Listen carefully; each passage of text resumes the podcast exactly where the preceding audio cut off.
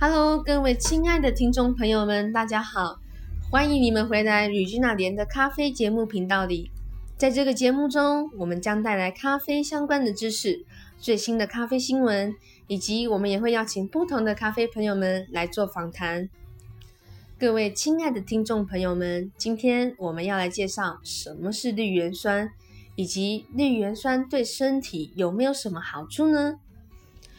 根据日本药学博士冈西太郎，他曾表示说，绿原酸呢其实为一种多酚，而绿原酸呢大部分存在于咖啡、苹果、茄子、马铃薯、南瓜等食物中，其中呢又以咖啡的含量是最为丰富的。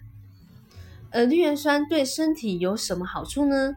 首先，绿原酸能够预防疾病，许多的研究都发现。绿原酸对于心血管、糖尿病等都有非常正面的效益。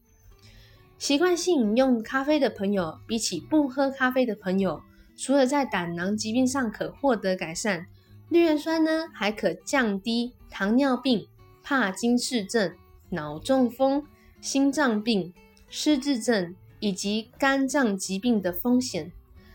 而以上这些健康的效果呢，其实都是来自于绿原酸。再来，绿原酸有帮助燃烧脂肪、减重的功效。绿原酸呢，有改善消化器官机能的作用，不止护肝，还能减少体脂肪的累积。绿原酸呢，因为它有抑制葡萄糖吸收的功能，进而减轻重量。饭前饮用咖啡呢，还有延长饱足感呢。不过这项方法只适用于你必须要先戒掉你最爱吃的零食还有点心哦。最后，绿原酸有帮助美肌的功能。